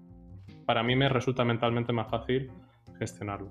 Al final también entra aquí un tema de que son dos modelos mentales un poco bastante diferentes. Uno es más navegar un grafo de nodos, el otro es te pido un recurso, te devuelvo lo que tú quieras. Eh, entonces también entra en juego que te acostumbres a, esos modelos mentales. O sea que al final volvemos a la, al veredicto final de, como hemos comentado ya antes, que depende mucho de la situación, depende mucho de los requisitos y depende al final de la comodidad también con lo que estés. Si, si has trabajado mucho API REST y tienes un background muy, muy grande de, de API REST, pues obviamente el trabajo va a ser mucho más sencillo, eh, más estructurado incluso y más eficiente, ¿no? Y, en cambio, pues, si trabajas de GraphQL de primeras eh, y nunca lo has tocado antes, probablemente la línea es más parda que trabajar sí, aquí, aquí como no me he mojado, seguramente me, me odiarán las partes. Creo que no, creo que al final, eh, en ese sentido, cuando lo que comentábamos, que cuando se trata de elegir tecnologías, hay que evitar mojarse. Hay que evitar mojarse y pensar un poco más en frío de, lo que, quieres sacar a cambio de, utilizar esa tecnología y no otra. Más que más allá de lo que, de lo que te gusta. Exacto. Vale. Em, segundo, ¿qué crees? Ojito, esto a lo mejor te puedes mojar aquí, ¿eh? si quieres. Eh, ¿Qué crees que hace a los programadores más buenos que otros? ¿Y por qué? Bueno, yo creo, eh, bueno, por ahí siempre se habla de programador por 10 o, por 20. ¿Cómo es eso? Eh, bueno, bueno, siempre se habla de que un programador, existe un tipo de programador que rinde 10 veces por encima del resto de sus compañeros porque es muy bueno y está tocado por, los dioses de, de la programación. yo creo que aquí hay eh, hay parte de cierto, es verdad, hay programadores, por ejemplo, eh, seguramente un programador más senior con mucha experiencia y con la mentalidad adecuada puede programar mucho más rápido que, otro programador, pero realmente para llegar a 10 veces más rápido estamos hablando de, cosas muy, muy, es decir, una diferencia muy grande que yo creo que solo se puede conseguir eh, con un programador que sea capaz de que, de que su código represente muy bien un poco la realidad, eh, lo que estamos intentando implementar. Eh, un código que se mape que se mape fácil, que tenga el nivel de complejidad adecuado, que lo sepa comunicar a sus compañeros, eh, que les sepa ayudar. Es decir, un buen programador es aquel que, que, no, que no piensa que su código es él mismo, sino que, o él, él o ella misma, sino que piensa eh, que es una decisión que ha tomado en un momento, que podría ser cierta o falsa, pero que no le importa corregirla cuando la realidad dice que es falsa. Entonces, para mí eso es un programador por 10. Si lo resumo, es un programador que, sabe elegir bien o sabe diseñar muy bien la estructura y los niveles de abstracción de su código, que sabe gestionar y vivir con la deuda técnica o sabe identificar lo que es deuda técnica y planificarse para corregirla porque al final siempre te vas a, siempre vas a tener un pequeño margen de error, siempre te vas a equivocar y habrá algo que no cuadres, porque la realidad va más rápido que tú, o los requisitos van más rápidos que tú. Eh, y que sepa sobre todo eso, comunicar muy bien con sus compañeros por qué ha tomado las decisiones y que no le importe ajustarse cuando las cambie. Porque muchas veces el mito este del programador por 10 viene mucho de gente que que es el, como un antipatrón, es como el héroe. Pero es el héroe, es como si tú fueses bombero y fueses el héroe, pero los incendios los provocaras tú. Entonces, si, tú, eres la única persona, eres el primer programador, entiendes, has hecho tú la base de código, entiendes tus propias ñapas, sabes por qué, sabes por qué ese trozo de techo está sujetado por una tabla. Pues claro, vas a programar 10 veces más rápido que el resto, porque lo que las has montado al resto es una, una gincana, ¿sabes? Que cada vez que tienes que hacer un ticket, un poco más y, y dimiten. Entonces yo creo que eso es lo que, lo que distingue un buen programador de, de un. Muy cierto. De hecho, esto me ha recordado una cosa que nos decía nuestro profesor en, el grado superior, o lo que nos dijo al principio del primer año, y era que mm, no nos enamoráramos de nuestro propio código. Y es algo que, de buenas a primeras, cuando estábamos en clase, yo creo que la mayoría no llegamos a entender en ese momento la profundidad que tenían esas palabras. Pero cuando te metes en la industria y sobre todo colaboras con otras personas, porque si estás tú solo, inevitablemente ni te enamoras ni te desenamoras, porque solo tienes tu código. Pero cuando colaboras con más gente en un proyecto en el que evoluciona constantemente, en el que un día pues eh, se ha hecho de una forma y hay que cambiarlo, pues porque cambiar los requisitos, pues porque no está bien planteado, porque no cubre todos los casos que tendría que cubrir, eh, es ahí cuando esas palabras me vuelven, porque he tenido situaciones en las que una persona pues decía, no, no, es que esto, esto está bien así, porque lo he hecho yo, o, esto o que es, le cuesta mucho el cambiar su propio código pues precisamente por eso, porque está enamorado. Y es algo que mm, a día de hoy agradezco esas palabras porque sí que me ayudaron a ver que realmente el código pues, no es más que eso. Es un trozo de texto que le da órdenes a la máquina y que no por ello ya tiene que ser intocable, que lo haya hecho yo. Es justamente lo contrario. Si alguien tiene una mejor idea, precisamente tienes que aplicarlo porque es lo que va a darle más valor al cliente, es lo que va a ayudarle más, o ya no al cliente, sino al proyecto, y al final eso nos va a hacer ganar a todos, no a nivel económico, sino a nivel eh, múltiple, económico, a nivel de tiempo, rendimientos, eh, dolores de cabeza también te los ahorras a la hora de, ver dónde están los problemas y demás. Y, por lo general estoy muy de acuerdo con, lo que comentas, porque es muy cierto además.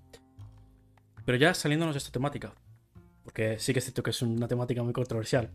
Em, ahora sí a nivel personal otra vez, y no tanto de opinión de, un lado u otro.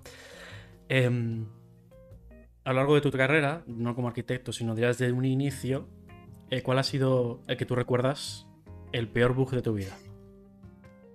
Hostia, está complicado. ¿eh? Hay muchos, ¿o qué?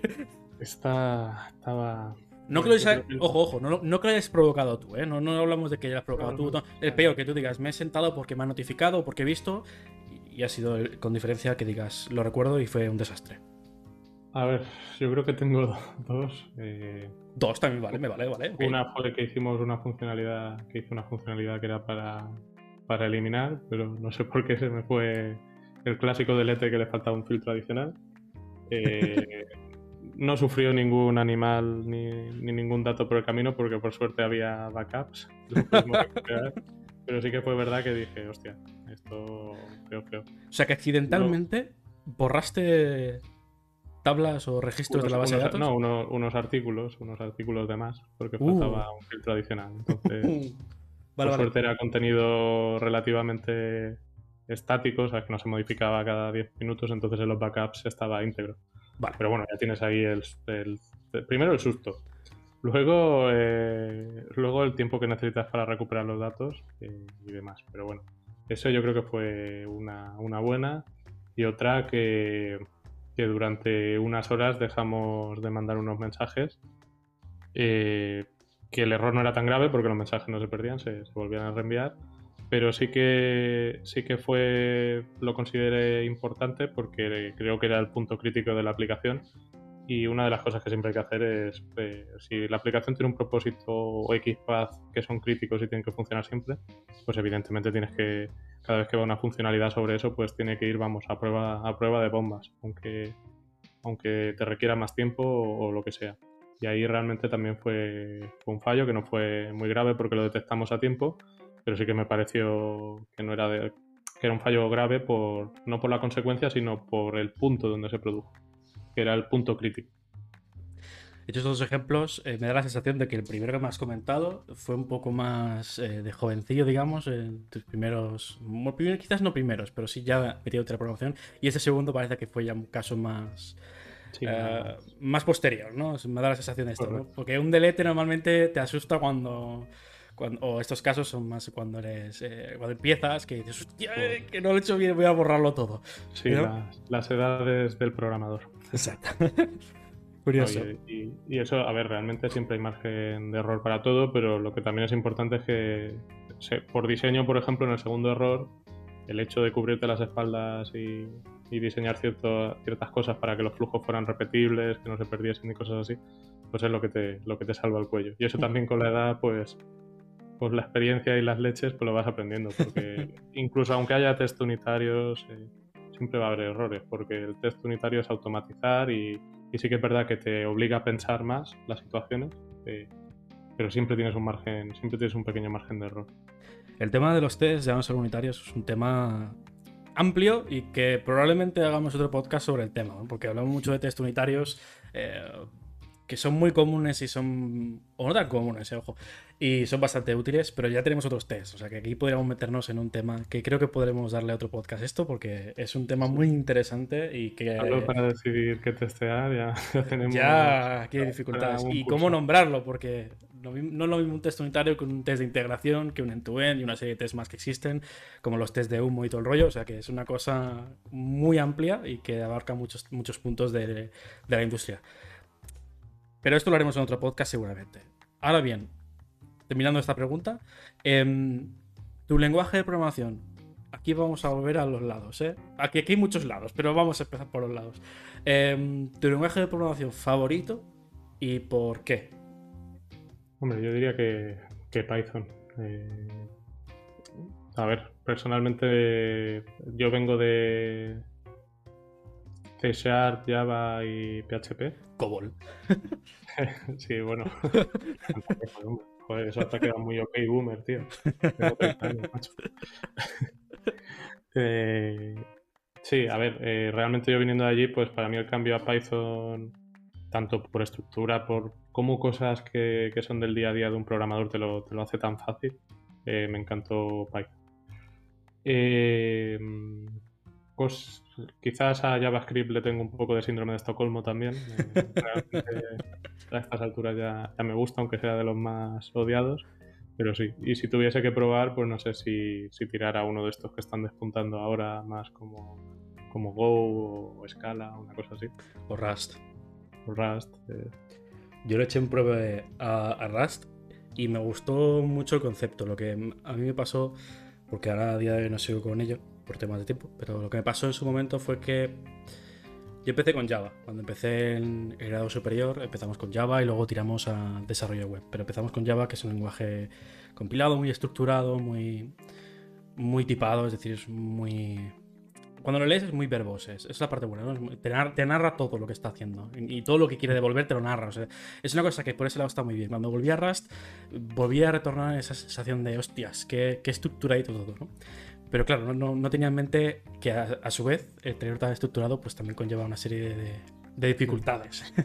dificultades, ventajas también. Sí, sí, pero que tienes ambas partes. Pero cuando lo ves dices, qué guapo. La flexibilidad es un poder que, hay que ejercer con, responsabilidad. Hay que ser un junco, no un roble. Como el cuento este del roble y el junco, ¿no? El roble acabó partido y el junco se dobló lo suficiente para no partirse por el viento. Pero con Rust me pasó un poco esto. Cuando lo vi por primera vez fue, hostia, qué chulo, ¿no? Y además, eh, por lo que tengo entendido, Rust hace un manejo de la memoria más eficiente, teóricamente, más eficiente que, pues, por ejemplo, con otros lenguajes compilados. No voy a hablar de los interpretados porque es otro tema muy distinto. Pero voy a aplicarme a mí mismo a la pregunta.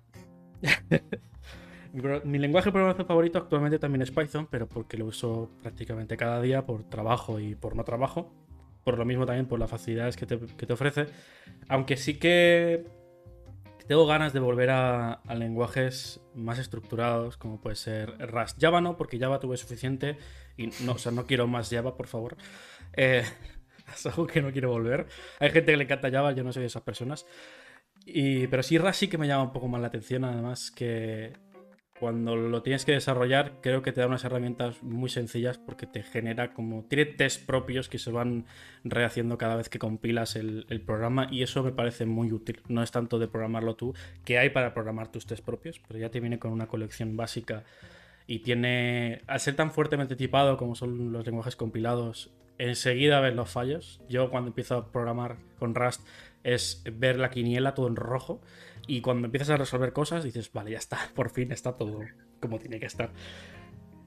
Pero sí, yo de momento me quedaría con Python. Luego JavaScript y PHP. JavaScript tengo un poco de amor-odio. No lo he usado mucho, lo he llevado usando durante un par de años. No me importa tener que programar en JavaScript, pero sí que tengo ese amor-odio. PHP no lo quiero ver tampoco. Igual que Java. Tuve ya suficiente en su momento y no quiero más de eso. Al menos por ahora y en 10 años, a lo mejor. Pero eso serían mis elecciones. Ahora bien, Fran, vamos a, entrar a la etapa final. Ya hemos eh, he completado la lista de preguntas que quería hacerte.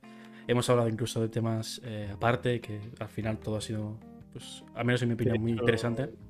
Te he hecho perder una apuesta. Todavía no, pero cuando se publique el podcast quizás sí. Haré la apuesta primero, la resolveré y luego ya pondré podcast. Entonces, Em, antes de ir terminando, me gustaría que, como tú has sido entrevistado y al final te has visto en una marabunta de preguntas y, de hablar, que, creo que va a ser interesante, quiero que tengas la elección de hacerme. Voy a decirte dos preguntas, ¿vale? Te iba a decir una, pero creo que una es muy poco, o sea que vamos a ir a dos. Dos preguntas del, de la índole que tú quieras dentro del tema que estamos hablando. No me preguntes mi cuenta bancaria y contraseña. Así que Em, como tú quieras, las preguntas que, dos preguntas que quieras hacerme. Uf, eh, también, esto es un gran poder. ¿Has visto? Soy como el genio de la lámpara, pero en versión low cost, ¿vale? En vez de tres te doy dos. Vale, pues La primera sería, tú que eres más joven, ¿cómo empezaste tú a, programar? Vale. Y, la segunda... Mm, podría ser... Eh, Uy. ¿Qué es lo que consideras eh, más... ¿Qué decisión consideras tú más difícil de, cuando programas en, tu día a día? vale, vale. Ostras, buenas, ¿eh? E, esa segunda me la voy a apuntar para otras entrevistas. Eh, vale, la primera, eh, ¿cómo empecé yo a programar y todo el rollo, no? Eh, pues yo empecé un poco como tú. Me interesaba el mundo de los videojuegos, aunque no toqué Flash, tuve esa suerte. me metí. O sea, yo cuando empecé. Lo cierto es que era también muy jovencillo. No tenía 12 años, tenía un par más. a lo mejor 14, 15 años más o menos. Me interesaba mucho el mundo de los videojuegos, pues porque jugaba mucho y decía, hostia, esto, esto es un montón. Yo quiero aprender a hacer esto porque me divierto mucho, ¿no? Esa es la parte inocente porque luego cuando descubres cómo se hace por detrás y todo lo que lleva, dices, no es tan divertido. Eh, yo empecé a mirarme, a curiosear, pues, pues cómo se hacían. Eh, vi también el C, empecé a tocarlo, pero como era también muy jovencillo y tocaba temas y conocimientos que se me escapaban un poco a nivel de abstracción, en ese momento se me escapaban bastante, me tiré más a la parte de, desarrollo web. No de aplicaciones, sino de páginas en sí. Entonces conocí HTML, conocí CSS, conocí por desgracia JavaScript. No, es broma. Conocí también JavaScript. Y más allá de eso, luego hice el grado medio. O sea, en ese tiempo también seguía mirando, hice el grado medio y luego llega al superior. Ahí ya fue realmente yo creo cuando me asenté en la programación porque teníamos el tutelaje del profesor, empezamos ya a hacer proyectos. De hecho, el proyecto que hicimos al final del, primer año del superior fue un ajedrez eh, por consola. Nada, bueno, teníamos iconos, pero por consola. Y online online local, ¿vale? Teníamos, perdimos lo que eran server sockets y creo que ahí ya fue cuando empecé a cogerle el verdadero gustillo. cuando empiezas a mirarlo es mucha teoría, pero cuando empiezas a tocarlo es cuando realmente le ves eh, la ilusión a, hacer tus propios programas, eh, incluso scripting, que también vi en su momento en el, en el grado medio, pero el scripting aquí ya también es un lado complicado porque hay gente que te dirá que es programación y hay gente que no. Yo soy de la opinión de que no es programación como tal. Hay que tener conocimientos y aplicaciones de programación, es cierto, pero no lo considero... Es, raro, ¿no? Las amenazas de los sysadmins se pueden mandar al siguiente email. o sea, sí que aplicas eh, lenguajes de programación, pero no necesariamente es... O sea, no lo considero. Yo que sería que es un trocito, una pieza de programación que ejecutas y ya está.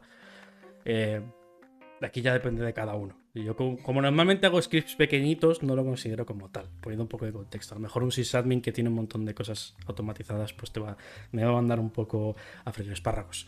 Os quiero a todos, ¿vale? Em, entonces, luego ya en el superior sí que tocamos desarrollo web. Y aquí ya fue cuando dije, ostras, esto, esto mola.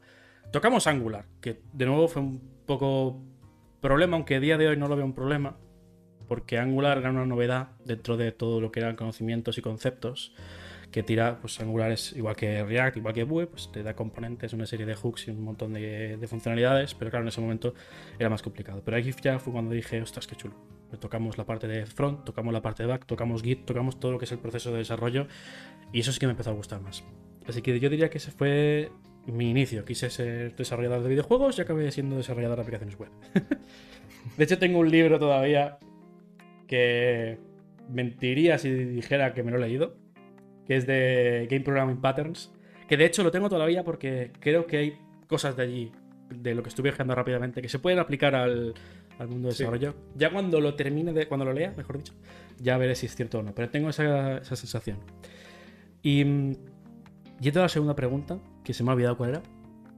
Ah, sí, ¿cuál era el principal desafío o qué parte consideras más difícil de, de tu trabajo del día a día como programador. Vale.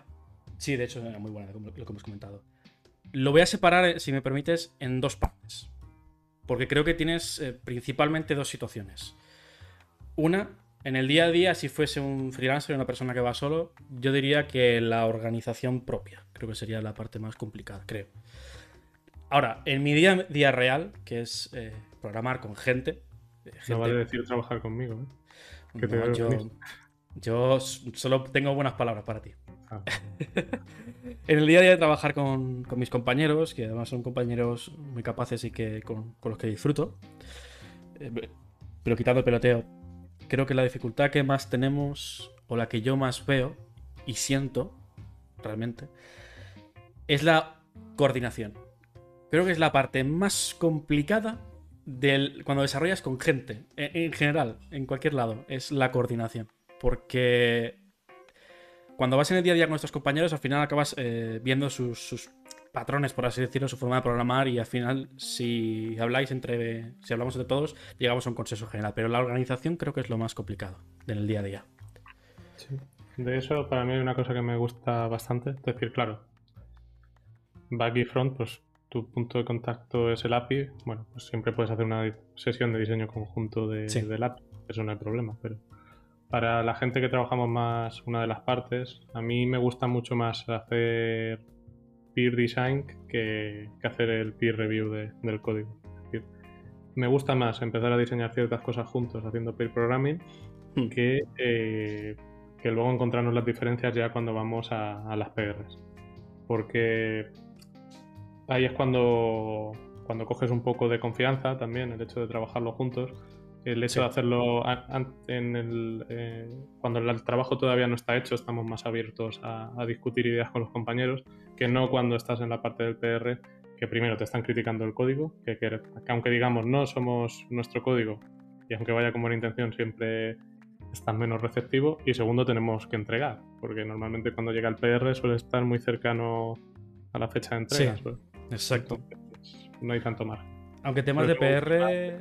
Esas reuniones de diseño. Pero bueno, esto también da para otro podcast. Sí, tanto que da para otro podcast. Pero en temas de PR hay una cosa que, has comentado que yo, por ejemplo, difiero. Yo no creo, al menos yo no tengo la sensación de que cuando se revisa un PR eh, se critique el código. Puede haber alguna situación en la que alguien tenga un mal día y, y te critique el código o las palabras no son las adecuadas. Ya partimos de una base de que el texto plano, depende de cómo te pille, lo mismo te están poniendo a parir que no. Reformulo, reformulo mi frase. Vale. En el momento del PR hay más probabilidades de que alguien perciba eh, los comentarios como una crítica. Vale, vale. Entonces ahí sí que estamos en, la misma opinión. Y hablando de PRs, se me ha ocurrido una pregunta que no quiero dejarla, dejarla ir antes de terminar el podcast. Es una cosa que leí hace tiempo y que es más una opinión de, cómo tienen que ser los PRs, porque hay muchas opiniones. Em, ¿A ti qué opinión te hace el PR? Una, de las dos que yo leí, aunque si tienes una tercera o cuarta, pues también lo puedes comentar. Por un lado, eh, leí que los PRs, o la visión general que hay de los PRs, es revisar el código, que esté bien, que, no, que tenga sentido y para adelante. Pero luego estuve leyendo un artículo que hablaba de que los PRs, o la opinión que tenían era que no solo hay que ver el código y revisar que, tenga sentido, sino también hay que probarlo como, si fueras tú el que lo ha hecho y o sea, en la máquina y ejecutarlo, probarlo todo bien y hacer una revisión más en profundidad. ¿Tú tienes alguna de esas opiniones o tienes una tercera? Mm, bueno, aquí es complicado porque hay un tema de, proceso también. Eh, a ver, cuando decimos ejecutar en nuestra máquina, eh, entiendo que se refiere a probar la interfaz y hacer el definitivo y tal. Claro, porque si no, tenemos ya nuestro proceso de CICD que hace la prueba. Ahí depende de si hay departamento de QA o no, o hay una persona encargada de QA o no, creo yo. A ver, a mí personalmente, mm, además de que haya una persona de QA, me suele gustar que, que todos seamos responsables ya de que la de que a QA llegue el mínimo de cosas posibles, que nos lo tomemos porque a veces cuando hay un departamento de QA que te saca errores, te lo tomas como algo normal, Buah, es QA. Es decir, yo soy más del partidario de pensar en plan, Dios, me da rabia que me haya sacado un error porque yo intento que, no me, saquen nada. Pero bueno, yo el, PR sobre todo lo que, lo que veo más importante es que em, entre programadores revisemos que la idea que se está intentando implementar en el código sigue un poco las guías que nos hemos puesto todos y esos pequeños detalles. Si funciona o no, yo creo que eso es una decisión del equipo decidir cómo, lo hacemos. Puede ser un compromiso conjunto como esa segunda opción que tú dices o, según la empresa puede cambiar. Pues sí, la verdad es que sí. Estoy de acuerdo con eso. Porque sí que es verdad que que una segunda persona pruebe lo que has hecho siempre está bien porque... Sí. Primero porque lo ves eh, con limpio, ¿sabes? No tienes ningún prejuicio. Y segundo que no tienes la presión de la entrega. Sí, quizás también un poco eso, ¿no? A la hora de, las deadlines eh, suelen meter bastante presión. pero al final es parte del proceso y quiere adaptándose a eso. Vale, pues Fran, lo primero de todo, muchísimas gracias por, por haber tenido este tiempo conmigo, por haber hablado de arquitectura, por haber hablado de tus opiniones personales. Aunque no te has mojado mucho, pues ya te pillaré algún día de estos. ya te pillaré, no pasa pena. No, hay, hay, temas sobre los que tengo opiniones más fuertes, pero justo de los que me has preguntado no, no tengo una opinión cerrada o inamovible.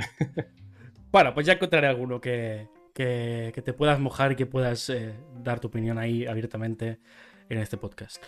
Vamos a ir cerrando ya el podcast. Hemos hablado de arquitectura de software, ya no solo eso, sino también conocimientos, la trayectoria de un arquitecto de software, que un poco que tiene que conocer, por dónde pasa, eh, libros, blogs, hemos hablado un poco de todo, opiniones personales, de, lenguajes de programación y de todo.